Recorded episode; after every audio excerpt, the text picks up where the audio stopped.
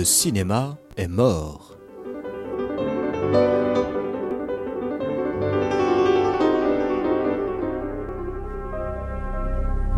Tony, Ouais. t'as vu ça? Il se passe la même chose dans le film. Ah, t'inquiète, c'est de la merde ce film. J'ai l'impression qu'il y a quelque chose d'important. C'est quand t'as dit il est 9h, c'est ça? C'est ça qui est important C'est vrai, remarque, 9h c'est assez important comme horaire parce que c'est l'heure d'aller dormir. Remarque, une fois, je me souviens, il était couché vers minuit 10. Pourtant, moi j'étais fatigué après. Oh, J'y passerai des jours, des nuits, des mois s'il le faut. Ah non, de Dieu de bordel de merde. Ah, tu m'en dingue. Tu m'en fous.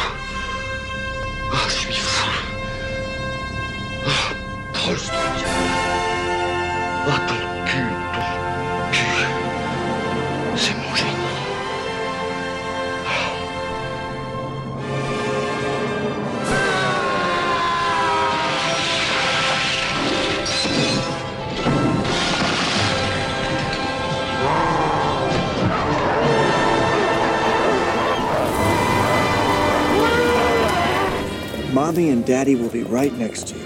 The lights will go down. There may be some organ music as the curtain opens. Don't be scared. It will be dark in there, you said. I don't want to go But in. it's fun. All week you've been so excited. Your first ever movie. And the people are gigantic. What people? You said the people in the movie are gigantic. Oh, because of the big screen they're on, but they're not real, uh, right? They're like dreams. Dreams are scary. Some dreams are, but this is going to be a nice dream about a circus and clowns and acrobats. You want to know how um, it works? There's a big machine called a projector. Inside, there's a big bright light, and it projects photographs of, of clowns and acrobats. And elephants Uh, projecting means it um, sends them out. happy things. Happy things like light from a huge flashlight. But these photographs move past the light really fast 24 photos in every second. Now, in your brain, each photograph stays for about a 15th of a second. That's called persistence of vision. The photographs move past faster than your brain can let go of them, and that's how the movie projector tricks us into believing that motionless pictures are moving. A motion picture. Movies are dreams, doll, that you never forget. You just wait and see. When it's over, you're going to have the biggest, sloppiest smile on your face. For letting us in.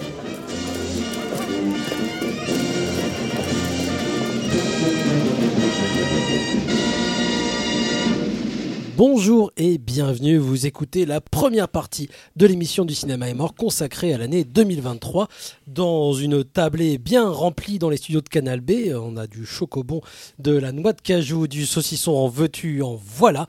Et bien entendu, autour de cette table et de ces victuailles, il y a le docteur Moreau. Bonjour Antonin. Salut les kids Merci d'être de retour avec nous euh, pour cette émission spéciale. Euh, tu n'es pas seul, bien évidemment. Euh, Nous avons le plaisir d'inviter notre intérimaire Jules Topoc qui sera là, bien évidemment, pour son point chiffon et pour critiquer gratuitement le physique de jeunes actrices. Bonjour Jules. Salam alaikum Voilà. Et puis, euh, vu que nous sommes quand même une émission un peu ouverte sur le reste du monde, nous avons invité euh, nos concurrents, mais néanmoins amis, euh, qui sont très heureux, comme chaque année, d'enfin quitter leur studio de syllabes pour venir découvrir le vrai monde et parler enfin de cinéma.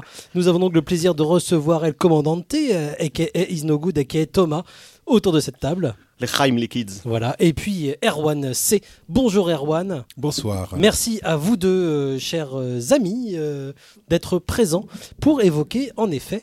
Merci films. à vous, Étienne, et bonsoir, Étienne. C'est toujours un plaisir d'être en votre compagnie.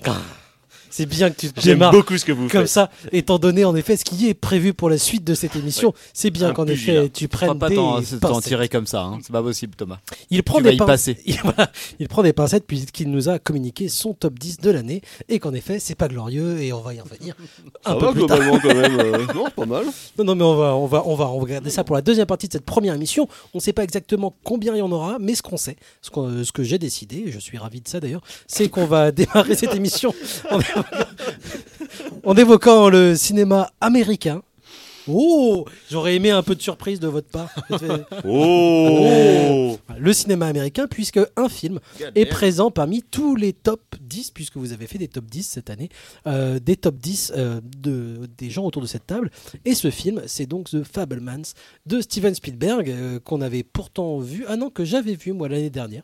Euh, mais euh, Ouais, T'avais même teasé lors de notre précédente émission euh, le top flop, ouais, le masque, la plume et les cacahuètes en disant bah vous allez voir que l'année prochaine on parlera de Fableman parce que toi tu l'avais trop fort. éhontément euh, bah, profité d'un petit jet de ton petit jet privé pour aller ça. voir à Los Angeles. Parce que toi, Étienne, malheureusement, on peut le dire, tu vis dans l'illégalité, le crime et le stupre, la luxure, et donc c'est Tout ça parce par que je prends un peu trop l'avion. Je trouve Bilan ça carbone un petit peu abusé de votre part. En effet, ça fait un an que Fablemans est sorti et malgré tout, ce film-là est resté de façon euh, assez euh, voilà euh, automatique. J'ai j'ai l'impression il, il est resté en tout cas cette année représentant. Alors nous, on a déjà évoqué ce film évidemment en début d'année, mais j'aurais aimé qu'on fasse un petit tour de table et que vous, euh, invités très spéciaux, vous reveniez peut-être un petit peu justement sur ce qu'il en reste au bout d'un an de ce film et pourquoi ce film-là, à votre avis, justement, représente peut-être justement ce qu'on a pu voir de, parmi euh, ce qu'il y avait de mieux cette année dans le cinéma. Antonin, est-ce que tu as une euh, envie de, de, de peut-être pour... Ah, je suis ton invité, Mais- tu me considères comme ton invité. Exactement. D'accord. ok. Mais mettre à l'aise justement les autres et puis toi,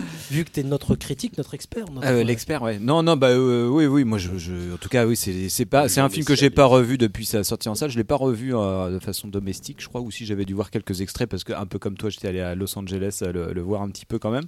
Mais euh, ouais, ouais, c'est en tout cas c'est le film qui me reste le plus, en tout cas dont des scènes me restent le plus. Et puis c'est un film que dont bon, on voit évidemment on avait consacré une émission à ça, mais que que je trouvais magnifique et puis vraiment bah, à la hauteur des attentes que j'avais, parce que j'avais beaucoup d'attentes là-dessus. En tout cas sur un récit euh, autobiographique de Spielberg, bah moi j'avais vraiment un gros horizon d'attente et j'ai vraiment pas été déçu. Et je trouve que c'est un film qui est magnifique et qui évidemment plus sincère euh, dans un moment où l'année dernière on avait un peu évoqué ça, qu'il y avait beaucoup un, un retour sur soi de la part de pas mal de, de metteurs en scène, hein, que ce soit James Gray, euh, Paul, de- Paul Thomas Anderson, il y en avait d'autres, me Richard semble-t-il aussi. Richard Linklater. Et euh, là, et, et on, sentait aussi qu'il allait avoir dans les films annoncés à la fois ce retour sur soi et puis aussi ben, un, un retour du cinéma sur lui-même avec des films qui étaient annoncés comme euh, tels que Babylon, Empire of Light, euh, et puis d'autres films qu'on a vu débarquer un peu de nulle part aussi, qui, qui sont été des films sur le cinéma cette année. On peut-être qu'on qu'on évoquera Gigardanta, euh, Double X. On pourrait mettre Yannick dedans, c'est aussi, un hein. film qui, qui, qui, qui parle un petit peu de, de- du rapport au cinéma. Évidemment, bah, bon, Babylone, je l'ai déjà dit, mais il y a, y, a, il y a eu quelques autres films comme ça. Et bon, bah voilà, le, on- il a un peu inauguré ça, on va dire, Spielberg. Et bon, bah pour le coup, c'est un peu définitif. Euh, bon, on avait un, peu dit aussi l'année der- l'année dernière à quel point ça, ça dénotait aussi peut-être d'une sorte de crise du cinéma américain, euh, principalement, où le moment de retour sur soi, c'était vraiment comme une sorte de, bah, façon de remettre l'auteur au centre. L'auteur parlant de lui-même, bah, c'est d'un coup de se dire bon voilà, on va, on arrête les trucs impersonnels et on retourne à, parler vraiment de ce qu'on, de, bah, de, nous-mêmes. Et ben là, le cinéma plus, plus disparaît euh, à Hollywood en tout cas. Enfin, c'est toujours le sentiment qui est un peu prégnant, je pense. euh, même si on a tous quelques films américains dans nos tops, euh, bah, le, on est tous plus ou moins déçus par le cinéma américain dans son ensemble.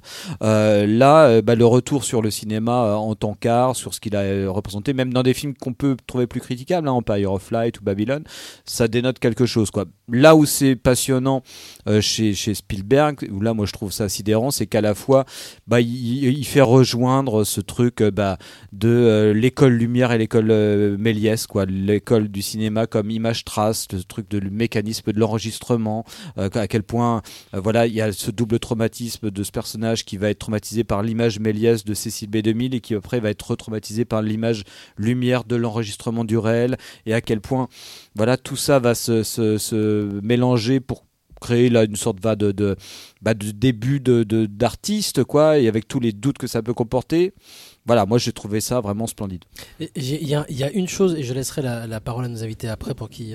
Mais euh, je, le dis maintenant parce que je l'avais oublié. On n'avait pas évoqué ce, petit point-là, je pense, euh, quand on avait parlé du film. Et moi, en y repensant, alors j'ai beaucoup repensé au film moi aussi parce que j'ai beaucoup réécouté la bande originale et on réécoutera le thème de John Williams d'ailleurs euh, tout à l'heure.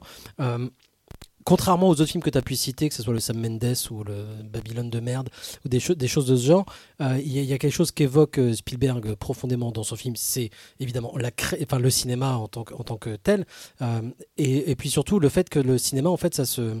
Non pas, non, pas qu'il s'apprend, ça s'apprend pas à faire du cinéma, parce qu'il y aurait un truc très scolaire, mais en tout cas, ça se travaille. Et en fait, il y a, toute cette démarche, alors tu l'as évoqué, évidemment, de façon très théorique sur l'école Méliès, l'é- l'école Lumière, mais, mais vraiment sur l'expérience euh, qui, crée un cinéaste. C'est-à-dire qu'on on s'improvise pas euh, metteur en scène euh, comme ça, et probablement non plus que ça s'apprend pas dans une école. Et c'est toute une vie en fait d'apprentissage différents qui vont faire un, metteur en scène. Et de débarquer, de faire duel ou dans, de la mer, c'est pas pas comme ça du, jour au lendemain. Et en fait, c'est toute une vie d'expérience, d'expérimentation, d'échecs, de, de, tentatives en fait qui vont amener à ça. Et d'avoir ce récit-là en fait, en y repensant, j'ai vu ça rarement en fait quoi. Et en effet, c'est surtout quelque chose que n'évoquent pas les autres films. Ils vont évoquer peut-être la magie du cinéma, ce que ça peut provoquer chez des gens, mais ce travail-là, en fait, et il me semble qu'aujourd'hui, il y a beaucoup de metteurs en scène qui s'improvisent metteurs en scène, qui n'y connaissent rien, en fait, en, mise en scène, et qui se disent que voilà, ça va pouvoir fonctionner euh, en, se mettant derrière une caméra. Et, ce que raconte Spielberg, il me semble hein, quand même que c'est justement euh, cette formation, en fait. Et c'était assez important. Et malgré tout, L'inquiétude que j'ai moi par rapport à Fablemans, c'est qu'on est tous d'accord autour de cette table pour dire que c'était beau, que c'était euh, super et tout le bordel.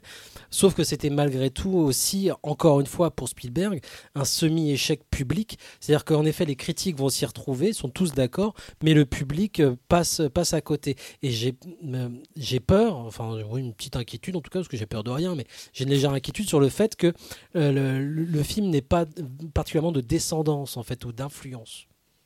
Euh, juste, euh, juste pour euh, après, je, on donnera la parole à nos invités parce que c'est quand même la politesse. hein, mais euh, vu que je suis pas poli, je, je fais le truc. On ça, pas là pour ça, ça. ça, ça, relativement euh, bien marché en France. hein, euh, ça, ça va. C'est pas un flop non c'est plus, c'est pas ce que je hein. veux dire, mais c'est pas Oui. un film populaire. Ceci au dit, c'est euh, c'est là où c'était un truc étonnant, mais là c'est vraiment un point indu, un point industriel. hein, mais c'est vrai que là, les deux films euh, sur le cinéma que sont Babylone et Fableman, c'est des films qui ont vraiment fait des flops gigantesques aux États-Unis. C'est vraiment des films qui n'ont pas du tout rencontré leur public.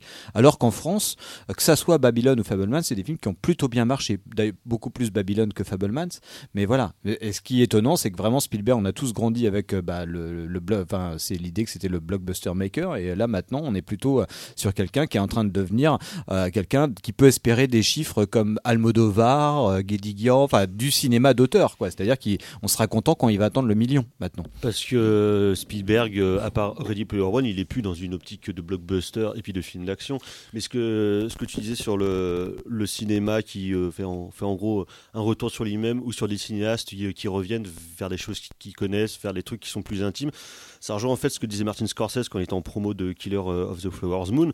C'est que Martin Scorsese est conscient qu'il est vieux et qu'en gros il est quand même sur ses dernières années potentielles de travail et que finalement il fait un gros retour introspectif sur lui-même. Sauf que lui, ça passe pas forcément par des films qui seraient biographiques, même si c'est parfois euh, mis par petites touches, on va dire, on va dire dans ses films. Mais lui, il fait pas des films qui sont pleinement sur son autobiographie, sur euh, la vie d'un gamin euh, à New York dans les années 40 qui va découvrir le cinéma. Lui, il, Bah, il a déjà fait en fait. Ouais, il a déjà fait, mais par des biais qui sont toujours un petit Oui. peu détournés. Alors que Spielberg, lui, c'est vrai que l'autobiographie, c'était quand même une des, matrices de pas mal de son cinéma et de pas mal de ses films, à chaque fois par des biais un petit peu détournés, soit par les métaphores, soit par un biais fictionnel qui était beaucoup plus fort et beaucoup plus présent. Et là, pour le coup, je pense que c'est comme Scorsese. Il sait en gros qu'à la fois son règne euh, de patron et euh, presque d'influenceur, on va dire, du cinéma est plus, est plus ou moins derrière lui, et que du coup, il revient vers des choses qui seraient plus intimes ou même des choses qui lui feront strictement plaisir. À la fois, il y avait West Side Story, donc il y a deux ans, qui était un projet euh, pres- presque vaniteux pour lui de revenir. euh, Enfin, moi, je suis pas d'accord. de venir. un projet personnel, hein, parce que je pense, c'est un film. Faut pas oublier que c'est un film qui est dédié à son père. hein. Oui, oui, non, moi, il y a mais- vraiment une logique entre Ouais, ouais. euh, West Side Story euh, et à la limite même d'une certaine manière. Pour moi, il il y a une. C'est ça aussi peut-être qui fait la différence. Mais il y a une logique, je veux dire, c'est que justement, one-shot, quoi. Il se renferme sur lui-même aussi parce qu'il Bah, revient. renf- pour moi, justement, il se renferme. c'est- C'est-à-dire qu'on pourrait dire, il fait un peu comme Coppola. C'est-à-dire qu'il n'en a plus rien à foutre de ce que le public veut, et puis il fait finalement les projets qui l'intéressent parce qu'il a suffisamment d'argent pour euh, financer, coproduire ses propres films. Sauf qu'à la différence de Coppola, pour moi, c'est beaucoup moins destructeur, autodestructeur que Coppola. C'est-à-dire que Co- Coppola, pour moi, c'est un On en aura installé d'ailleurs. Ouais, voilà. Mais alors, moi, je m'attends à quelque chose de de- d'assez euh, Bordélique. ouais, puis je m'attends à quelque chose d'assez autiste en fait. C'est-à-dire que comme Gilliam d'ailleurs, hein, pour moi, qui sont des réalisateurs qui sont des réalisateurs que par ailleurs j'aime beaucoup, mais dont je reconnais que les dernières années sont quand même des années très autistiques sur le plan artistique, où, où le plaire au public ne les intéresse plus du tout. Alors que Spielberg, il, il- je trouve Il avait que- cette conscience Ouais, puis je trouve permanente que dans. The Fablemans, dans The Fablemans, il y a quand même tu- le fait, par exemple, que ça soit que ça soit pas une autofiction complète. Je trouve tu vois, il y, a il y a quand même toujours cette espèce de petite distance qui fait que il y a quand même toujours de l'entertainment euh, chez chez, euh, chez Spielberg, alors qui va être plus plus visible, par exemple, sur un sur un sur un Ready Player One qui Finalement, quand on le regarde rétrospectivement par rapport aux autres films, eh ben, on se rend compte que finalement, là aussi, c'est un film assez personnel, mais comme les Pentagon Papers, c'est un film sur le cinéma qu'il aime. Euh, le Lincoln, c'est un film sur les hommes, sur la politique qu'il aime, sur les, les- les- les valeurs, euh, comment dire, politiques que- qu'il interroge et qu'il apprécie. En fait, quasi, pour moi, tous ces films depuis Lincoln, en fait, sont à chaque fois euh, lèvent un coin en fait sur euh, sur ce qu'est sur, sur Spielberg, ce qu'il a à un moment donné de sa vie. Et The Fablemans c'est peut-être celui qui est le plus direct dans le sens où effectivement il évoque ça directement son, son, son existence, mais toujours voilà en changeant de nom quelque part. C'est pas The Spielbergs. Et ça, je trouve que c'est ça aussi moi que j'ai apprécié, c'est que c'est pas un, justement c'est pas un film vaniteux de quelqu'un qui dirait. Et puis moi j'avais beaucoup apprécié ça dans le film, c'est le fait qu'il n'y a pas d'autocitation en fait dans ce film-là. C'est-à-dire qu'on quand tu connais la bio, la bio de Spielberg, tu dis ah ouais ok ça ça correspond à tel moment, telle chose qu'il a vécu, telle chose qu'il a vécu, d'accord quoi. Oui, mais Mais dans le côté vaniteux, c'était pas forcément un truc négatif. C'est- non, mais justement, mais tu vois, dans Ready Player Mm. One, je trouvais qu'il y avait un côté euh, un peu solipsiste qui était un peu. Qui, qui, Un côté un- auto-branlette, Voilà, il y avait un côté un peu auto-branlette. Regardez comment est-ce qu'on a bien bossé dans les années 80. Alors que là, je trouve que c'est justement, moi, ce qui m'intéresse, c'est que c'est un film sur le boulot, en fait. C'est un film sur quelqu'un. que c'est- Qu'est-ce que c'est Qu'est-ce que c'est que devenir cinéaste? Bah, Devenir cinéaste, c'est. euh, de la cinéphilie et c'est du vécu personnel et c'est après bah, euh, C'est ce que disait de- Chabrol de, pénétrer euh, un milieu quoi en tant que van où il disait que le cinéma ça s'apprend euh, en moins de 4 heures. En gros, pour savoir comment marche une caméra, comment marche une table de montage, il faut genre 4 heures, mais après il faut toute une vie de cinéaste pour savoir comment ça marche et qu'est-ce que veulent dire les instruments que tu utilises. Mais moi, après, je trouve ça hyper intéressant, moi, cette, euh, de, de lire en tout cas plusieurs films qui sont sortis cette année à, l'aune de, cette grille-là sur le spectacle et la générosité. Parce que moi, je pense que Fabelmans, évidemment, c'est Spielberg, donc il va pas faire un film de, Robert Bresson, on va dire quoi. C'est pas, pas. Mais par contre, ceci dit, on, il y a d'ailleurs la blague est souvent sortie, quoi. Ils sont les dinosaures, ils sont les extraterrestres dans Fabelman, ça va pas du tout. Euh, sauf que bon, voilà, on sait que bon, voilà, ça marche, euh, terme émotionnel, c'est quand même un cinéma de la main tendue. Mais moi, il y a cette scène que j'adore dans, dans Fablemans, c'est le moment où il filme un mec, il le- il l'embellit, il, le- il le rend hyper spectaculaire. Et le mec vient le voir, il dit, mais putain, mais pourquoi, pourquoi tu m'as rendu comme ça? Et, et ça, moi, j'ai toujours euh, senti que chez lui, il y avait aussi une peur du génie euh, chez, chez Spielberg. Spielberg, c'est un génie. Et je pense qu'au bout d'un moment, on peut avoir la maturité de reconnaître qu'on est un, un- un génie, qu'on a un vrai talent pour transformer les choses. Qu'il y a un danger là-dedans, c'est de, bah, on, vu qu'on est capable de tout transformer bah, de la merde en or, bah, il n'empêche que c'est quand même de la merde ce qu'on fait. Et je pense que Spielberg, il a toujours, il euh, arrête-moi si tu peux, par exemple, c'est un film là-dessus. C'est un film sur quelqu'un qui est capable de, de tout, de tout faire. Et au, final, il se rend compte qu'il est vide. Et Spielberg, il a toujours eu cette inquiétude là-dessus. Mais moi, là où ça m'intéresse, c'est que Fableman, effectivement, il est un petit peu en retrait. Et Scorsese, euh, le, le Scorsese, Killer of the Flower Moon, c'est un truc qui m'intéresse beaucoup parce qu'on pourrait dire que le film le plus scorsésien de l'année, c'est pas Killer of the Flower Moon, c'est Babylone. Pour moi, c'est ça. Moi, Babylone, moi, quand je vois Babylone, je vois un Scorsese euh, sous amphétamine. C'est-à-dire que moi, ce que je n'aime pas, et je dis ça Bah, en tant que quelqu'un qui n'aime pas trop, euh, qui n'aime pas trop, Scor- enfin qui est pas fanat de Scorsese. C'est dur de pas de dire qu'on n'aime pas du tout Scorsese. Mais ceci dit, j'ai beaucoup de réserves parce que j'ai toujours trouvé que Scorsese était quelqu'un qui faisait vraiment, qui était, qui était toujours dans la volonté de la jouissance, de montrer de, de la jouissance du spectateur, de la jouissance de ses personnages, où effectivement il y avait un retour de bâton parce qu'il y a la morale catholique qui se met derrière. Mais il est toujours dans une sorte de rythme qui rend toujours tous ces films très séduisants. Quoi, j'en ai revu pas mal, j'en ai passé quelques-uns dans le cinéma où, je bosse. Tu revois Casino, tu dis c'est incroyable, mais où est la morale là-dedans? Où il est le regard? Parce qu'au final, bah t'es quand même vachement bien pendant trois heures, t'es avec ces personnages, et t'es hyper bien. Et à quel moment il est capable de te donner une baffe Babylone, bah il y a ça. Il y a un moment, tu dis mais il est où le regard du, du, du, du cinéaste là-dedans sur le monde là Au contraire, tout est vraiment assez plaisant à regarder, même quand ça débande à un moment, ça reste un peu bandant. Euh, et Killer of the Flower Moon, C'est que de la est- surface dans Babylone. c'est que de la surface, bien que le sûr. décorum, oui, oui, oui, oui. le Mais, mais moi, moi, moi, ce que j'aime dans Babylone, mais on va pas épiloguer là-dessus, c'est qu'il y a une vraie ma- maestria de mise en scène qui, moi, me comble.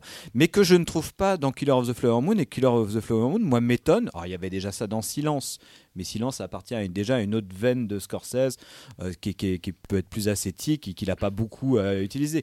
Mais là-dedans, Killer of the Flower Moon, tu dis il y a tous les ingrédients d'une épopée gangstérisme pour qui refasse un casino et euh, clairement il y a une seule scène qui ressemble à un film de Scorsese. Elle est torchée de façon extrêmement volontariste. C'est quand le petit euh, incise où Leonardo DiCaprio on voit les euh, les petits larcins qui font et là il y a une musique et puis et ça dure mais euh, une minute quoi à l'écran. Alors que c'est là-dessus qu'on attend Scorsese d'habitude. C'est dans ce genre de truc. Et il prend un malin plaisir quand même à aller contre ça. C'est pour ça que je me dis ouais qu'il y a quand même ce, truc où euh, bah euh, et où après on je vais pas aller trop loin parce qu'on parlera probablement de ce film mais bah, c'est pareil Fincher a la même chose. Fincher c'est aussi quelqu'un qui est dans la séduction et clairement il a fait un film anti anti séduisant et le meilleur film de Fincher qui est sorti cette année bah, c'est Misanthrope de Damien Sifron quoi c'est là Mais là a- avant, qu'on- avant qu'on passe à ça, parce qu'on évoquait quand même des, des vieux cinéastes, il y a quelque chose qui m'intéresse là-dedans. Est-ce que justement ces vieux cinéastes que sont Scorsese, que sont euh, Spielberg, est-ce qu'ils en ont par exemple plus rien à foutre et que euh,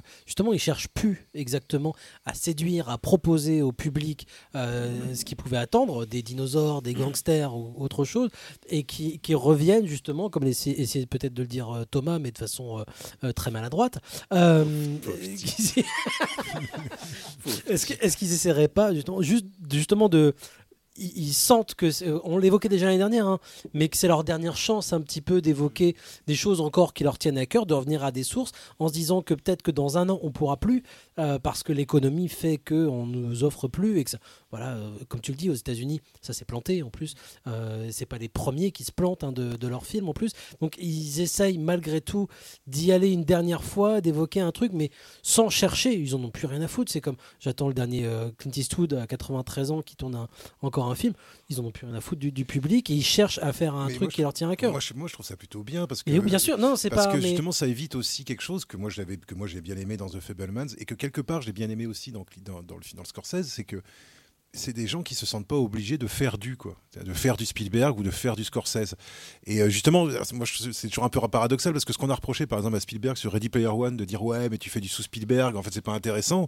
Et quand il fait euh, Pentagon Papers, euh, quand il fait West Side Story et quand il fait quand il fait The Fablemans qui sont à la fois des films très Spielbergiens, mais dans une veine effectivement qui est peut-être plus proche de euh, Rencontre du troisième type, tu vois, ou je veux dire, voilà, certains de ses premiers films finalement que, bah oui, Jurassic Park et tout ça. Euh, bah, et on le- et on leur- Non, et alors, ça marche pas, a- et ça marche pas non plus en fait. Donc euh, bah, j'ai envie de dire aux gens, bah, qu'est-ce que qu'est-ce que vous voulez quoi au final quoi? Je veux dire vous, mais ça, je pense que c'est aussi, c'est pas tellement les spectateurs. Je pense que c'est aussi un état d'esprit moi qui moi me semble plus général, qui est très désagréable, qui est cette espèce d'esprit nostalgique sur les années 80 que moi je trouve détestable, de, de dire euh, il y a eu un, il y aurait eu un âge d'or dans les années 80, alors que tu poses la question aux gens qui ont bossé dans les années 80, pour eux c'est pas un âge d'or du cinéma du tout en fait. L'âge d'or du cinéma pour eux c'est euh, pour les plus anciens c'est les années 30-40, euh, et sinon c'est le nouvel Hollywood et puis après fini quoi. Je veux dire, après c'est retour au les producteurs qui, enfin, tu. Et donc l'apparition des Spielberg et tout, ça donne l'illusion en fait de ouais, de ouais, on pouvait tout faire, on pouvait faire ce qu'on voulait, machin. Et puis ils ont produit des trucs, des Star Wars, des machins. Ouais, mais sauf que encore une fois, c'était des one shot tout ça. C'est-à-dire qu'en fait, d'ailleurs, tu vois bien quand tu quand tu quand tu rallonges du Star Wars, ben ça amène à rien. Quand tu rallonges du Indiana Jones, ça mène à rien. Et les gens n'arrivent. Et je crois que là aussi, ça c'est un peu, il y a une part de bêtise, probablement à la fois des, probablement des producteurs, mais peut-être aussi un petit peu du public, d'avoir envie qu'on leur resserve la même soupe comme ça d'un coup sur l'autre. Alors que moi, franchement, un réalisateur, il, peut à la fois faire exactement le même truc d'un film à l'autre, ça me dérange pas, et il peut complètement briser ce qu'il fait et aller dans une autre direction, ça me dérange pas non plus, parce qu'après tout, il fait bien ce qu'il veut, quoi. Enfin, Mais c'est peut-être ça qui nous a tous contentés et euh, peut-être que c'est Ouais, pour voilà, ça qu'il en revient euh, bah, dans, le- top de, de tout le monde là. C'est que bah aussi on, on- Spielberg nous a accompagnés et on Bah est oui. au courant. Enfin, on est au courant, dire, comme si on était vraiment une élite, euh, mais on l'est un petit peu.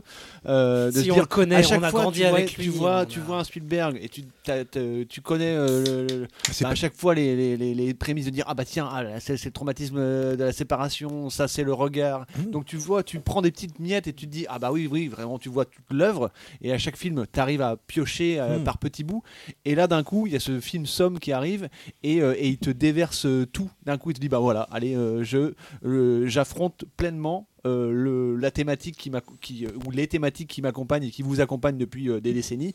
Mais là je vous le donne euh, ben clairement sur la famille sur le, regard conscient, du cinéma ouais, et puis c'est cette, conscient, c'est-à-dire que c'est pas dissimulé derrière justement une histoire d'extraterrestre, une histoire de dinosaure. C'est-à-dire qu'en fait il dit bon bah ça y est, moi l'histoire d'extraterrestre, de dinosaure, ça y est, j'ai fait ma part. Que d'autres fassent des histoires d'extraterrestres et de dinosaures. Là maintenant, moi j'ai envie de vous raconter un truc à moi. Voilà, un truc où je me, où je me livre. Et je pense, tu vois, il fait pas ce film-là pour euh, des branleurs de 20 ans qui bouffent du popcorn, quoi, tu vois, ou des branleurs de 15 ans. Il fait ça pour, il, bah, il fait ça pour les gens de notre âge, en fait. Ou les Et gens de c'est son âge, pas à gens de son âge. concurrencer Non. ni Disney ni Non, on Marvel. fout. Qui voilà, il y, a- il y a aussi ça, c'est-à-dire qu'on va Moi, pas moi, ce que- y revenir tous les ans, hein, mais euh, Moi, ce que j'aime bien, c'est que c'est un film de quelqu'un qui n'a plus rien à prouver. Et ça, moi, c'est quelque chose que j'apprécie et voilà, c'est là où je voulais en venir tout à On l'heure. dirait c'est- Bob Dylan depuis euh, 30 ans. Bah ouais, non, mais voilà, enfin. Pourquoi est-ce qu'il serait encore en train de s'emmerder à prouver des choses alors que ça y est, c'est bon. hein, je veux dire, ça, je veux dire, son rôle, ça, je veux dire, son, je veux dire, son importance dans le cinéma, elle est, elle est faite depuis 30 ans en fait. Il n'y a pas besoin d'en d'en rajouter. Scorsese quelque part.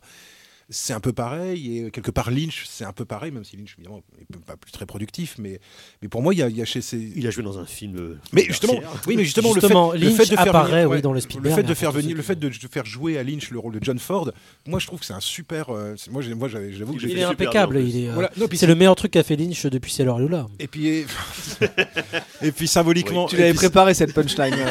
Tu Ça fait un an qu'il a retiré.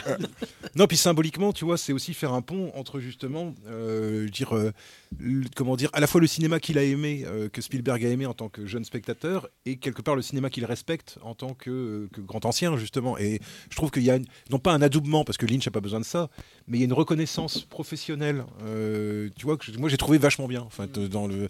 Mais comme le fait de prendre les frères Cohen pour faire le scénario de, de- de- du Pont des Espions, qui est considéré comme un film de merde, tout ça, mais pour moi qui est pas un film de merde, qui est justement qui est pareil, qui est un, un film où il parle comme Pentagon Papers, où il parle des du, du cinéma des années 40-50 qu'il aime bien. Alors c'est sûr, c'est totalement désuet, c'est totalement anachronique, ça intéressera sûrement pas euh, le fan de le fan d'Aquaman 2, Euh, mais peut- à la on limite, peut- on peut voir les deux, Mais désolé. non, mais oui, toi oui, mais tu vois, mais mais à la limite, si je peux éviter de me retrouver dans une salle avec des fans d'Aquaman 2, personnellement, moi ça m'ira très bien. hein.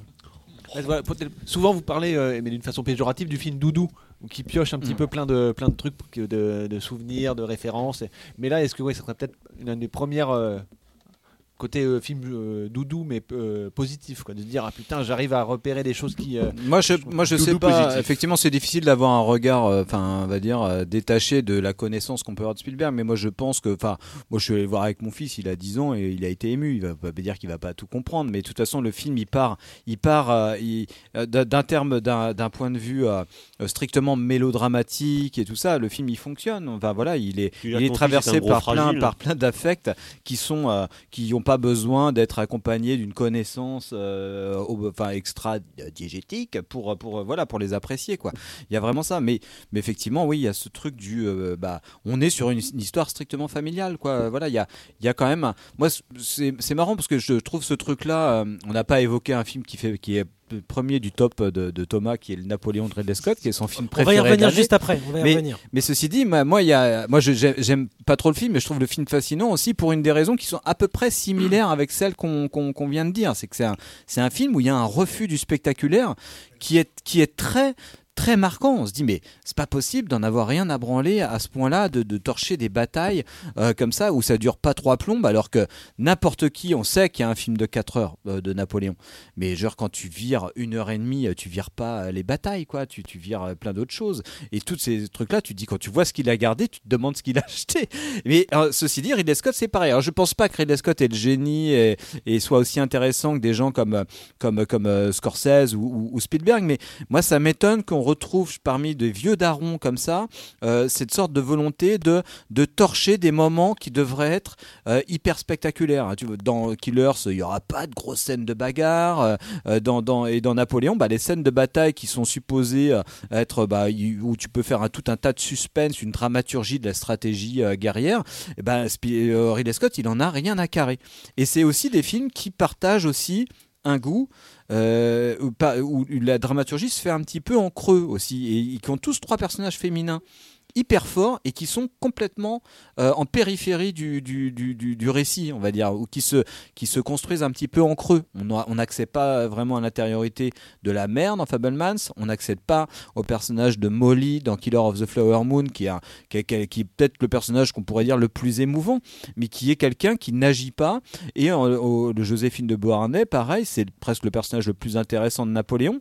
Et, mais sauf que voilà, on n'accède à rien. Elle est elle-même reléguée hors champ du récit, qui est plutôt le récit d'un mec, mais elle est tellement euh, ce, truc de de relégation, euh, non pas hors champ, mais en périphérie du récit, il est tellement voyant que bah il donne encore plus de poids à ce truc, euh, bah ouais, de, de, bah voilà, les nanas dans l'histoire, on les fout, on les fout ailleurs quoi. Avec quand même sur Napoléon ce petit, ce petit bémol, moi qui est d'ailleurs un- une des scènes que j'ai trouvé les plus intéressantes hein, dans le film, c'est que pour moi la scène la plus, la scène la plus dramaturgique du film, c'est la scène du divorce. C'est la scène de la signature du divorce pour des raisons politiques. Et là, tout d'un coup, je me suis dit, tiens, c'est marrant, tout d'un coup, il se passe quelque chose dans cette scène-là. Alors qu'effectivement, c'est juste. Il y a de l'émotion. C'est des gens autour d'une table et tu sens une violence. Tu sens qu'il y a quelque chose qui se passe entre eux. Tu sens qu'il y a une remise en cause bah, de leur union, de, de ce qu'ils ont pu éprouver l'un pour l'autre. Enfin, et en fait, c'est là que je me suis dit, tiens, Ridley Scott, tout d'un coup, là, il- effectivement, c'est pas, c'est pas, c'est pas, euh, c'est pas Waterloo qui l'intéresse. Ce qui l'intéresse, c'est, ce petit mec un peu minable et ses rapports avec les femmes, en fait. Et donc, vous, ça serait- donc, vous êtes en train d'évoquer euh, euh, Ridley Scott et top Napoléon. 1 de Thomas, on le le top rappelle. 1 de Thomas. Euh, je, je te, je me permets de te couper Oui, parce que on va y revenir. parce qu'on va y revenir juste après une justement avoir écouté. Est-ce que est-ce que quelqu'un veut rajouter quelque chose sur le le, le Fablemans de Spielberg euh, qu'il aurait C'est bien. Bah, disons, que la, disons que la meilleure scène de, de Palma de l'année dernière, c'est la scène du montage dans The Fablemans, qui pour moi est un super hommage à est un De bel hommage à De Palma, Ah, ouais, est un super hommage à De Palma, enfin, moi, que j'ai trouvé, que j'ai trouvé également très touchant. Et moi, c'est ça qui m'a touché, c'est qu'en fait, justement, pour ceux qui savent voir, qui savent lire à travers les lignes, les hommages sont là, en fait, mais ils sont, c'est pas des clins d'œil. Et c'est ça, c'est ça y a qui pas fait de coup de coude au Ouais, c'est pas un film postmoderne, en fait. C'est un, c'est un film. C'est un moderne. film, c'est un film sur le, bah, c'est un film moderne, voilà, effectivement, et c'est un film sur la modernité. Et tu vois, moi, il y a un truc tout bête, hein, c'est le fait de choisir le, le film de Cécile B2000 comme film déclencheur. Euh, et c'est assez marrant parce que je regardais le film, de, le film sur euh, Lynch, sur le rapport entre Lynch et le magicien d'Oz. Et en fait, tu vois, de se dire qu'en fait, les œuvres qui sont les œuvres matricielles en fait des cinéastes, c'est pas euh, Bergman, c'est pas Tarkovsky, non, non, c'est des trucs. arrive, ça arrive, Non, y en ça a. arrive, ça arrive. Mais finalement, quand, il- quand on est honnête avec soi-même, bah, en fait, c'est Blanche-Neige et les Sept Nains. Guillaume a toujours dit que Blanche-Neige et les Sept Nains, c'est un film traumatique pour lui. Enfin, tu vois, et qu'en fait, c'est les films que tu as vus avant 10 ans, en fait, qui sont des films qui vont, qui vont non pas te définir en tant que cinéaste ou ce que tu vas traiter, etc. Mais c'est des films qui vont rester en toi. Il y aura des traces de ces films-là jusqu'à la fin, en fait. Un peu comme les visiteurs pour Antonin. Ouais. Et je Mais trouve- ce qui change pour les cinéastes de la nouvelle génération, c'est la, c'est la question que- qu'on peut se poser aussi aujourd'hui. C'est-à-dire que par exemple, Damien Chazelle ou d'autres cinéastes, euh, qu'on- ou Da- euh, Villeneuve ou, ou de- des gens comme ça, avec quoi doucement, ils ont. doucement, t'énerve pas, parce que là, on commence à rougir. C'est des questions qui, moi. C'est peut-être un peu trop clean, en fait. Avec quoi, justement C'est quoi leur premier film Et euh, ça peut être tout et n'importe quoi. C'est-à-dire, on est loin, justement, de, de Ford, de Disney. euh, C'est c'est d'autres Ça choses. sera autre quoi. chose, sûrement. Non, mais ça, c'est pas forcément une mauvaise chose. Mais, euh, mais en Mais- effet, il y, y a des, choses, sur, des sur- questions à se poser. sur le je pose des questions. Sur le Babylone, moi, je, sur le Babylone, moi, je serais quand même moins, je serais quand même moins sévère que, que, que certains d'entre vous ici autour de la table, parce que je- effectivement, film sans doute trop long, film sans doute, sans doute, euh, sans doute euh, trop, voilà, sans doute trop plein de choses. Babylone, Babylone. Mais, mais moi, je peux pas, je peux pas nier le plaisir que j'ai ressenti à voir des scènes avec des figurants en vrai. Avec- voilà. Ah, si. Il est temps de faire. Bah une- si, si, si. Et avec des, et avec On des va y nichons. après. Je vous laisserai. Et Il y a avec des nichons qui font un accent rigolo. Et avec Je- des nichons. Et avec des nichons. Je vais voilà. vous laisser évoquer. Des nichons, des gens qui Euh, fument et des vrais figurants. Voilà, c'est ça que j'aime bien. Le temps de la dispute arrive donc. Euh, C'est bon, on a dépassé la demi-heure d'émission. Euh, et je vous propose d'écouter, avant que tout parte en cacahuète, ce, ce thème magnifique de John Williams pour The Fablemans, euh, qui est l'une des. Sa dernière composition. Euh, il voilà. sa retraite, apparemment. Oui, c'est ce qui. On, on connaît cette théorie. comme Miyazaki, ça.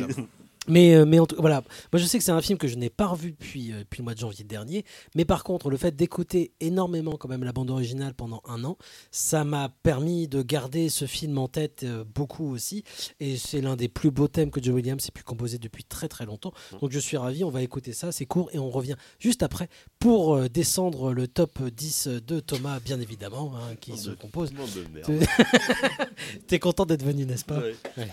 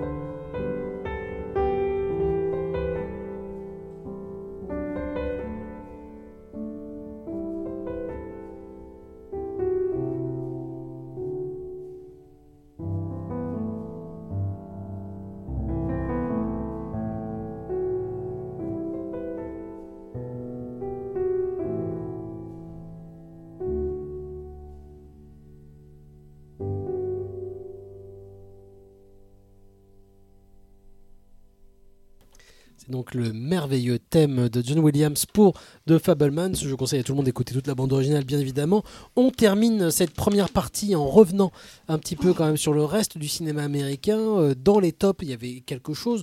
On aura peut-être le temps d'évoquer le Mad, euh, God, par exemple, de Phil Tippett, euh, ou le, Misanthrope, hein, mais on avait déjà parlé de ça dans l'émission. En revanche, c'est vrai qu'on n'a pas évoqué, nous, cette année, ni le Scorsese, ni surtout le Ridley Scott, Napoléon, qui est sorti au cinéma dans une version de 2h30, grosso modo, alors même qu'il avait annoncé qu'il y aurait une version de 4 heures qui était disponible, qu'on ne sait fait, pas euh, pour l'instant euh, où c'est qu'on pourra la voir. Sur Apple. Peut-être, mais quand ah, ah, ah Et donc toi, Thomas, je te regarde, parce que les gens, on n'est pas à la télé, ils savent pas, mais je te regarde. Thomas, toi. Napoléon, tu as, osé le mettre dans ton top, Ouais. alors même que tu pas mis dans ton top, par exemple, certains films qui étaient vachement mieux.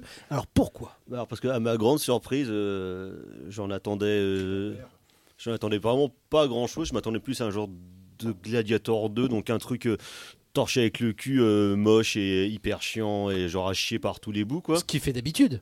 Non, parce que euh, justement, moi je trouve que euh, Ridley, Non, non, je- je trouve que Ridley Scott depuis 10 ans, notamment depuis Cartel, alors il a fait une ou deux panouilles un peu à chier comme Gods, Exodus. Gods and King, mais globalement, je trouve qu'il avait largement rehaussé le niveau de son propre cinéma depuis, en général, on dit, on dit depuis Légende en, en 83, 84, et c'est vrai que globalement, tous les années 80, fin 80 et puis début et tous les années 90, ça aussi entre le caca et la merde, donc euh, ce qui était globalement quand même pas terrible, et des années 2000 en scie. Tu es en train de te mettre à dos tous les gens qui adorent Gladiator. Ouais, mais j'en ai rien à foutre qu'ils se fassent enculer, de toute façon. euh, Ouais, oh, dis donc, on est à Canal B ici, on n'est pas à syllabes. Non, non, mais, non, mais, Hein, tu parles non, mais je veux dire, tu vois, Gla- Gladiator, et Gladiator, si vous voulez voir un bon Gladiator, vous regardez la chute de l'Empire romain d'Anthony Mann, c'est Ah oui, c'est mais 100 là- fois mieux. Qui a influencé Mel Gibson. Là, clairement, 100 fois c'est mieux, pas une quoi. catégorie. Et à la fois, après les années 2000, il a J'aime eu, bien Gladiator. il a eu des épiphénomènes de trucs où il se sortait un petit peu du cul, comme la chute du Faucon Noir ou des machins comme ça. Thomas là Putain, mais euh, C'est dingue, hein, t'as vu Et bien sûr, au milieu de tout ça, un film absolument aberrant qui est indéfendable, mais que pourtant j'ai beaucoup trop vu, qui a eu une grande année, son film sur le vin avec Russell Crowe, qui est nul. hein. Et Didier Bourdon. Et Didier Bourdon, bien sûr, que j'ai vu deux fois cette année. Mais bref. Et donc, En, en vrai, Didier Bourdon, tu l'as vu en vrai? Bah non, malheureusement, non. Mais euh, voilà, et donc je trouve que Il plutôt vu en à, gros, partir, je pense. à partir du début des années 2010, et notamment avec Cartel, et surtout dans, dans sa version longue, je trouvais que vraiment, il revenait à un niveau vraiment On de est cinéma et pour de, Cartel. hein. et Oui. De misanthropie, de violence qu'il avait pu atteindre depuis des années. Et le cinéma qu'il a continué à développer après, ça aussi en- avec des trucs qui étaient quand même globalement, je trouve, plutôt sympathiques, y compris euh, ces deux reprises d'Alien, donc euh, Alien Covenant et avant. euh, donc, euh, Prometheus. ouais, donc Prometheus, ce qu'on des films qui sont bourrés de problèmes et qui pourtant, je trouve, vraiment fascinants. je suis assez d'accord. On avec avait évoqué tout Ouais, ça dans une émission Mmh. aussi Je sur trouve vraiment Ouais. fascinant. Et donc là, à- à- avec Napoléon, je m'attendais vraiment à rien pour le coup, et j'ai été le premier surpris d'avoir une banane pendant deux heures et demie, alors que le film est clairement bourré de défauts, c'est aberrant, effectivement. Je pense que dans son. C'est-à-dire qu'il s'est mis en tête quand montage, même là. de, de résumer toute la vie de Napoléon, hein, vraiment. euh, Genre depuis ses 20 ans jusqu'à 20 sa mort. ouais. jusqu'à sa mort en 2h30. hein. Alors même qu'un film comme Waterloo euh, dure 2h30 et c'est uniquement sur la bataille, que Abel Gans, lui, c'était 7 heures mais uniquement pour euh, sa vingtaine, grosso modo. Et il a fait plusieurs films sur Napoléon, voilà, en plus, Abel plusieurs Gance. films. Il a Enfin, fait voilà. Austerlitz Mais après. là, hein. Ridley Scott, là, lui, s'est mis en tête de tout résumer en 2h30. Tranquille. Et à la fois, ce que, ce que je trouve. euh, avec une mauvaise foi britannique euh, Ouais, mais qui est très très réjouissante. Mais c'est ça qui est intéressant, c'est qu'à la fois, c'est un. J'ai pas retrouvé cette le- mauvaise foi britannique. C'est le vrai point de vue euh, historique entre guillemets, donc d'un Anglais sur le personnage de Napoléon, avec je veux dire, toute la mauvaise foi des historiens dont ces saloperies de roast beef sont coutumiers, c'est-à-dire qu'ils ont quand même, un- je trouve qu'ils ont encore une dent contre Napoléon. J'attendais ton petit point raciste. On l'a bien accablé ce pauvre homme, mais euh, à la fois euh, ce côté révisionniste là, je trouve n'est pas dérangeant parce que pour le coup, ça serait plus raccord avec les films euh, historiques entre guillemets américains des Ouais, années pas de 40-50 problème. où, où genre clairement euh, la véracité de l'histoire euh, c'est une notion euh, ça aléatoire. va, il a mis un antillais à côté. Oui, voilà, c'est ça. Et je trouve que et on retrouve en plus dans ce truc-là, ce, ce truc que j'adore, euh, Charlie Scott, c'est un sens, voire presque une passion à la fois de la misanthropie et de la vulgarité. Car comme a dit une fois un célèbre critique rennais, on ne peut, on ne peut pas être génial sans toucher du doigt la vulgarité en 2019 et en 2023, je pense que c'est toujours d'actualité. Vous êtes bien d'accord Bah oui, oui, je suis d'accord. hein, toute façon, après, moi, le film me fascine. hein. Après, euh, je vais pas Et- dire que j'adore le film, mais je le trouve euh, fascinant, mais dans ses ratages. Je me dis, mais c'est comment Et j'étais le premier surpris en Hmm. fait à vraiment prendre énormément de plaisir devant ça. Bah, Tu sais pas, tu toutes sais- les fautes ouais. de goût musical, Hmm. euh, Edith Piaf, tu te- tu te euh, dis- tu- version moderne. Tu te dis comme pour David Fincher que c'est quelqu'un qui maîtrise ce qu'il est en train de faire. Ouais, Donc je- s'il choisit de ne pas filmer une bataille euh, comme euh, n'importe qui d'autre pourrait la filmer, ou s'il passe du temps justement à filmer euh, de l'intimité entre lui et, et Joséphine, c'est que c'est ça qui l'intéresse plus Mais qu'autre comme disait. Antonin Ouais, tout à l'heure, ouais. euh, en parlant de Spielberg et de Scorsese, ce côté un peu euh, genre maintenant on est vieux, fuck you et tout. D'autant que plus ça va, Ridley Scott, plus il est désagréable en interview et ça me le rend encore plus sympathique. C'est assez bizarre, mais je trouve vraiment euh, rigolo quand il arrête pas de renvoyer chier les journalistes qui l'emmerdent avec des questions qui l'embêtent.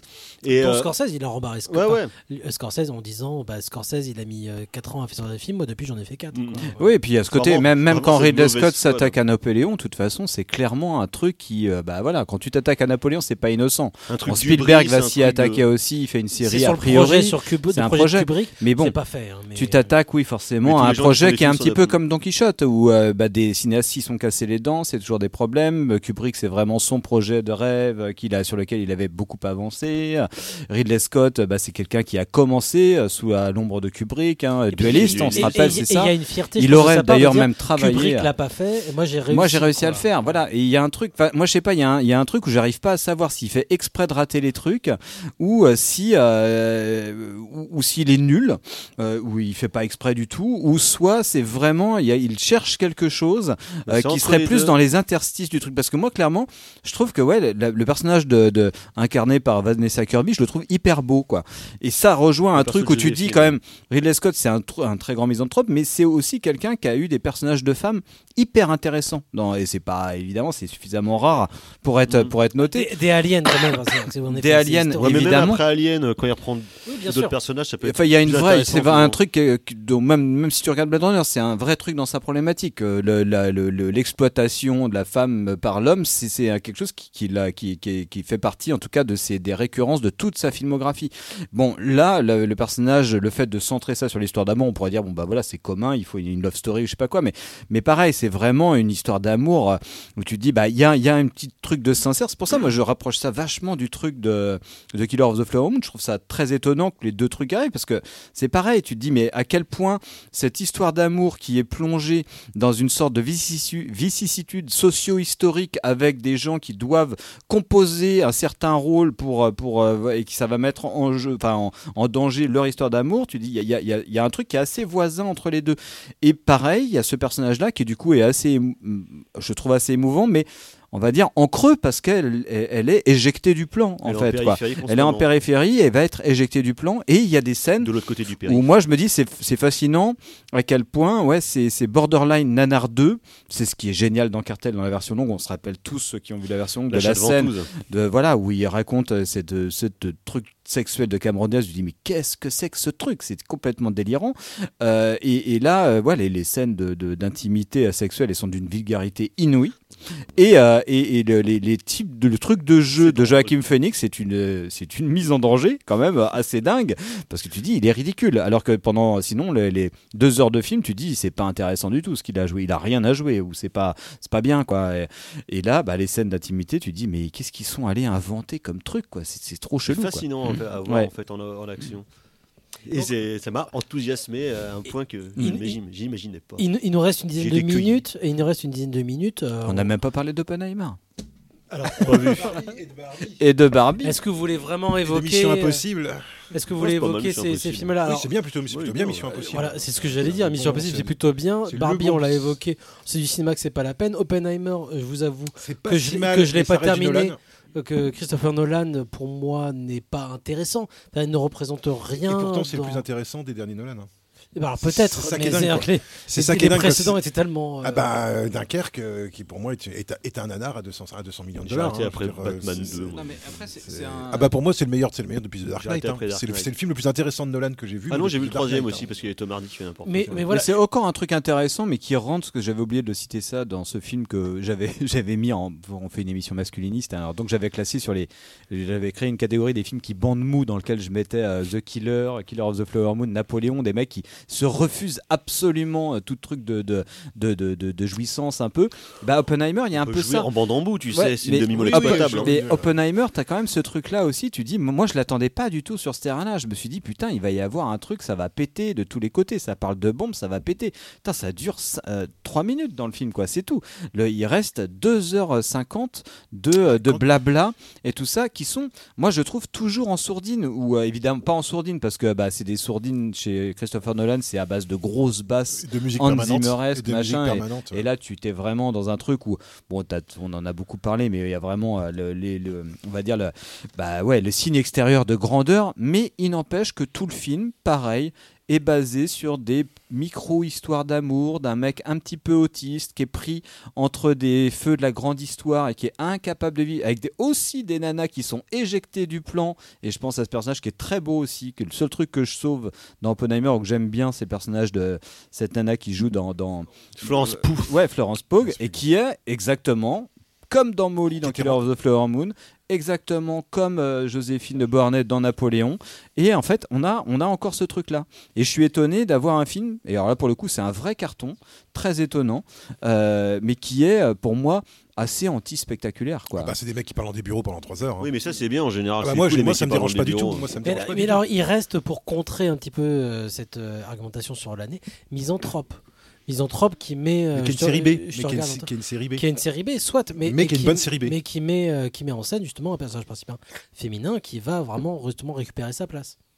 Ah bah, je... Je, je, je parlais à Antonin, mais il n'a pas de micro. Non, non, non, mais après, je, oui, oui. euh, Non, parce prends- que tu as dû le mettre dans ton top. Moi, je l'ai mis dans mon top parce Ouais, que je trouve que c'est un, un, un très gros plaisir et c'est un film que j'ai revu directement après, que j'ai re-revu une autre fois, que c'est un film qui va, bah, pour le coup, ouais, euh, quand je disais, voilà, bah, pour moi, c'est c'est le film de David Fincher old school, quoi.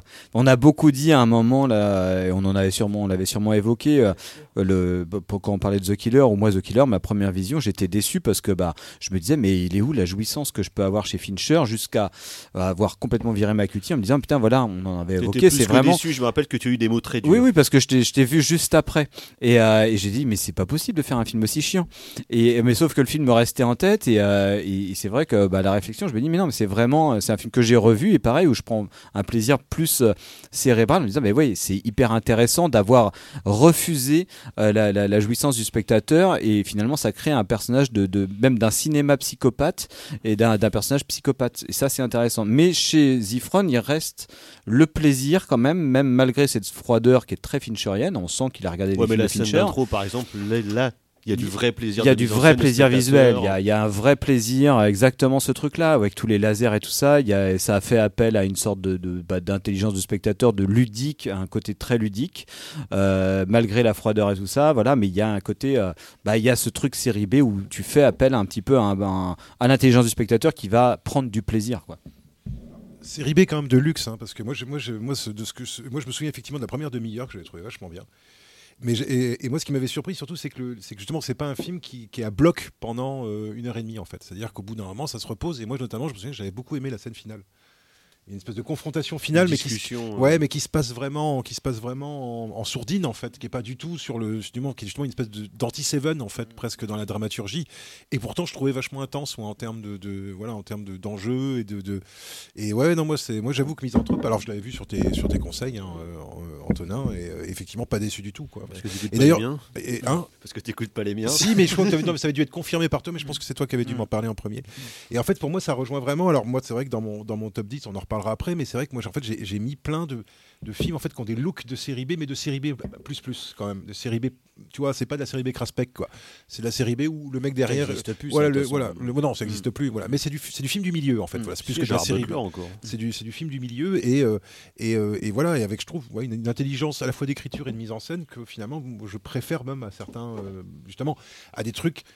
Moi, j'ai rien contre Oppenheimer, je vais pas détester le film, mais, mais effectivement, il y a ce côté, regardez, je suis un film très important, et de toute façon, moi, c'est un truc que j'ai toujours aimé, dans, dans- justement, dans la série B, c'est ce truc avec le film qui a l'air, le film qui paye pas de mine, et puis en fait, tu regardes le film et tu dis, ouais, ben n'empêche que ça m'empêche que ça me plaît vachement, parce que ça dit des trucs qui, tu vois, que tu vas retrouver chez, un, chez certains, certains Corman, tu vois, des- c'est- voilà, cette espèce de d'entre-deux comme ça, que moi Mm. j'aime beaucoup, dans ce que j'aime beaucoup au cinéma, justement, cette espèce de film du mais milieu. qui, qui devient exceptionnel. C'est vrai. Je- moi, Mais qui est rare maintenant. J'ai le souvenir il y a 2-3 ans d'avoir mis moi euh, en, émi- en film de fin d'année, enfin d'évoquer euh, des, des films comme euh, l'un des films avec Kevin Costner. euh, euh, Let It Go. la, Let It team, Go. la Team Mm. Go, qui est Go, pas mal du tout, C'est ça. super Voilà. tout, hein. Et qui pour moi, enfin, ils sont rares en fait les films à rentrer dans cette case-là justement. Mais comme les films de Zeller, euh, comment de. C'est ça, voilà. C'est ça. De Mm. Craig Zeller. Moi, j'ai revu, j'ai revu il y a pas longtemps avec mon papa, j'ai revu Drag de Across Concrete. Et je pensais que mon papa, qui a 77 ans, ça, le- ferait chier. Et en fait, à la fin du film, il dit bah, Attends, mais c'est vachement bien. C'est bien qu'on et Mel, noir. Il est vachement bien dedans. Voilà. Tu vois, bah, je dis Et- Bah ouais, en fait, c'est vachement bien. J'aurais voulu quand même justement parce qu'on n'a pas évoqué euh, The, The Killer. Euh, Jules Topoc est revenu parce qu'il voulait pas entendre euh, ce qu'on pouvait raconter su- sur Misanthrope. C'est bon, il est là. Euh, The Killer de Fincher, toi tu l'as mis dans ton top. Euh, pourquoi? Euh, tout pareil que Antonin. Comme ça, c'est facile. euh, Personne se rappelle, personne n'écoute nos Aucune- émissions. aucune prise de risque. euh, première vision, euh, ben, le film qui sert à rien, avec euh, oui, là, cet engouement de me dire je vais voir un Fincher, un truc euh, où, euh, de maîtrise et en plus peut-être avec une photo euh, et euh, vraiment juste peut-être voir juste le vernis. Et, euh, et le vernis m'a pas du tout convaincu. Je dis long, long et surtout cette bande son euh, Cette intro est- terrible où euh, tu te dis euh, autant regarder ça sans le son. Mais bizarrement, bah voilà, euh, il est, il est resté. Est-ce que tu l'as revu quand même hein Et, euh, et ben voilà, deux jours plus tard, euh, mais j'y suis retourné. Et pour qui, pourquoi Pour me- m'infliger. euh, je dis mais pourtant, je sais que j'ai pas aimé et que ça, me- ça raconte rien. Mais c'est peut-être ce rien et cette maîtrise. Et c'est, peut-être aussi le, le cynisme de la société contemporaine, de, du, du tout venant qui va à la poubelle. aimable, hein. C'est un film Et pas aimable, hein, The Killer, c'est un c'est, film misanthrope aussi, hein. c'est, c'en est fascinant de dire bah voilà, c'est un monde de merde. Et je vais Mais ce vous qu'on le disait, montrer c'est d'une que ça- façon ça- hyper subtile. Euh, et c'est vraiment pas entre, en- bah, justement, c'est pas affiché et surligné comme pourrait peut-être faire un Gaspard Noé. Je pense à ça en disant regardez comment le monde va mal et regardez à grands coups de, de, De gros, d'annonces. de gros titres avec marqué Et, Le euh, monde ouais. va, le monde va et mal. là, euh, on, on en, on en ressort. Oh, ben ouais, ben il- c'est un peu vain, mais euh, c'est euh, à l'exact, euh, l'exacte photographie de 2023. Et donc là, je suis, je, je biberonne au dire de Antonin Moreau. Donc tout pareil. On aurait pu s'arrêter là-dessus, mais il nous reste quand même quelques, quelques minutes. Est-ce qu'il vous reste un, un film américain ou un état d'esprit sur le cinéma américain que vous auriez- aimeriez partager Mission- Mission On a- Impossible. Alors, Ouais, Le seul bon blockbuster de cette année. Ouais, je pense qu'on parlera après euh, aussi euh, dans la, troisième émission sur le reste du monde où on, se biberonne plutôt au cinéma indien quand on veut voir un gros truc qui pète de partout et euh, qui nous rapporte, enfin qui nous ramène à ces émotions avec lesquelles on a grandi quand on regardait des, ouais, des gros blockbusters américains nuls et très bons, hein, c'est-à-dire autant Emmerich que, que, que, que- que Spielberg ou Cameron. Euh, mais euh, moi j'ai été euh, très surpris, pareil sur tes conseils Étienne, j'ai regardé Mission Impossible que j'ai raté en salle et je suis allé le voir à Los Angeles et, clairement je me suis dit mais ouais c'était vraiment bien et je sais pas parce que j'ai mais j'étais hyper surpris de ce truc C'est là. du cinoche à l'ancienne en fait. Ouais, et en fait il y a un truc ce euh, sentiment de, mm. de, de vieux James Bond, tu vois. Ah, de- tu de- récupères le sentiment du premier Mission Ouais, Impossible. Tu te souviens pas qui est le méchant. en fait. Tu te souviens pas, le- tu te souviens pas du, euh, du- qui se souvient du, du MacGuffin dans le dernier Mission Ah bah Impossible. non non non non. Clé ouais, USB. non, tu te clé USB dans un sous-marin nucléaire. C'est ça l'enjeu du truc. Mm. Qui se souvient du méchant Un danseur de mambo. Ouais, un, danseur, un danseur de mambo. voilà. Par contre, super, super cascade en bagnole. Alors après, avec de la repompe en voiture, voilà. Enfin, la scène finale est comme une grosse repompe d'une scène euh, du jeu vidéo Uncharted. euh, Uncharted Ouais. 3, très Oui, oui, oui, en Fiat, euh, influencé bon. aussi le cinéma indien. hein. Voilà, Ouais, mais, on mais, retrouvait ça dans mais suffi- ou Jawan, voilà. je sais plus. Mais c'est suffi- mais suffisamment ouais. bien foutu Mm. pour que et alors et moi qui suis pas du tout un fan de Tom Cruise c'est ça je pensais pas que je, je dirais ça un jour quoi. Mm. moi qui, qui suis pas du tout un fan de Tom Cruise en tant que comédien ben, je me dis bah ouais mais en fait Tom Cruise ben, c'est encore c'est un des rares mecs qui arrive encore à 60 piges quasiment à faire le boulot Mais en parce fait. qu'il a toujours été trop fort, Tom Cruise, depuis le ouais début, mais c'est le moi, meilleur. je- moi, il m'a agacé dans plein de films Tom Cruise hein. et là je trouve que C'est vrai que dans les White Shot, il était pas terrible. mais en fait c'est- en fait depuis en fait c'est ça que je pense que c'est un mec qui est un- qui est presque un meilleur producteur qu'un meilleur qu'acteur en fait Ouais, oh, Non, mais moi, oh, j'étais oh, très oh, surpris de oh, il ça. choisit bien ses projets, il choisit bien les gens qui, les gens du casting autour de lui. Mm. Simon, moi je suis toujours très content de voir Simon Pegg, qui est toujours très content d'être là. Euh, je Ouais, regrette puis juste qu'il n'y ait plus, je regrette juste qu'il y ait plus Jérémy Renner, parce que moi j'aimais bien Jérémy Renner dans. dans Mais Mission là, ça marche bien. Enfin, il y, a- il y a un- il y a un typique, enfin, le truc un peu comme James. Bond, en tout cas, ouais, ce petit juste milieu entre un esprit de sérieux et un Ouais. esprit où, bon, c'est n'importe quoi. On est bien conscient de ça. Genre le mec, il arrive, du 4, euh, voilà, il arrive en hein. parapluie, enfin en parapluie, enfin en para, paravoile, ou je sais pas quoi, directement au point nommé, c'est super. Mais juste quand même, et c'est juste 10 secondes, mais c'était une grande année aussi parce que c'est la première fois qu'un Marvel s'est cassé la gueule. Plusieurs. Et ça, Ah ouais, et en fait, donc ça veut dire que ce truc dont Disney. on parle depuis 15 ans est enfin en train d'arriver. On espère, on, en- on y reviendra, euh, je pense, quand on évoquera justement le cinéma indien. Il est temps de se quitter pour cette première partie. Nous allons continuer l'enregistrement, bien évidemment. Vous pourrez retrouver tout ça sur le site internet de Canal B en podcast hein, et puis le lien vers tous les réseaux sociaux que le docteur utilise. Je remercie bien évidemment tous les gens autour de cette table. Erwan, Antonin, merci Antonin d'être revenu.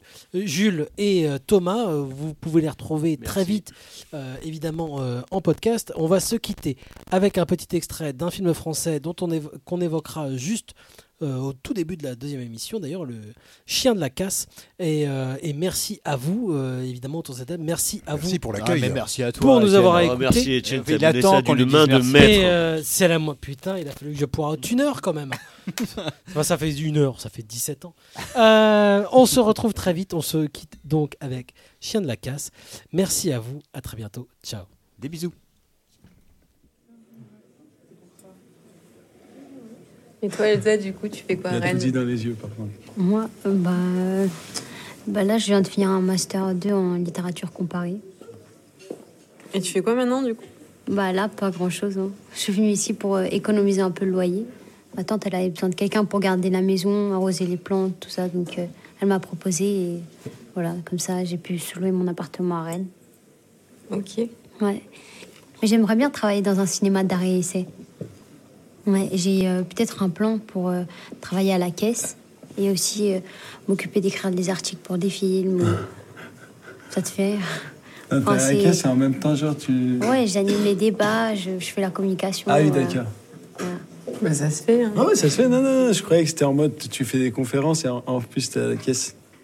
Bah, je fais pas les conférences, mais je m'occupe du débat, de faire. Ouais, t'animes le truc. Voilà, j'anime le débat, j'écris- Je peux voir les films du coup, puisque je suis là. En fait, t'es écrivaine. Non, pas vraiment. J'aimerais bien. hein. Une fois, il y a une revue qui a édité deux de mes nouvelles. Ouais, mais après, je sais pas. Franchement, je sais pas ce que j'ai envie de faire dans la vie. Ouais. Et en littérature comparée, t'étudies quel, euh, quels auteurs, quels. euh, Moi, je pense pas que tu vas connaître. J'ai une tête de mongol en fait, c'est ça qui. non, pas du tout. C'est que. Je sais pas, tu penses pas que tu connaisses. bah, dis toujours, on sait jamais. Bah, j'étudie euh, écho et miroir de la versification classique dans la prose littéraire de Hermann Hesse. Capté. En gros, comment il, il poétise un peu sa prose, quelle euh, méthode il utilise, en fait, c'est ça? Ouais, un peu. Ok. Je fais que de les ronger. Le Loup des Steppes, pour moi, c'est vraiment le livre euh, au Ah ouais Panthéon. Vraiment, ça fait partie des, des cinq romans, on va dire, qui ont bâti mon imaginaire littéraire, honnêtement. Même Narcisse et Goldman, Ah, Siddhartha et tout, je me régale. moi. Moi, j'ai fait un. Merci. J'ai fait un BTS en design d'espace.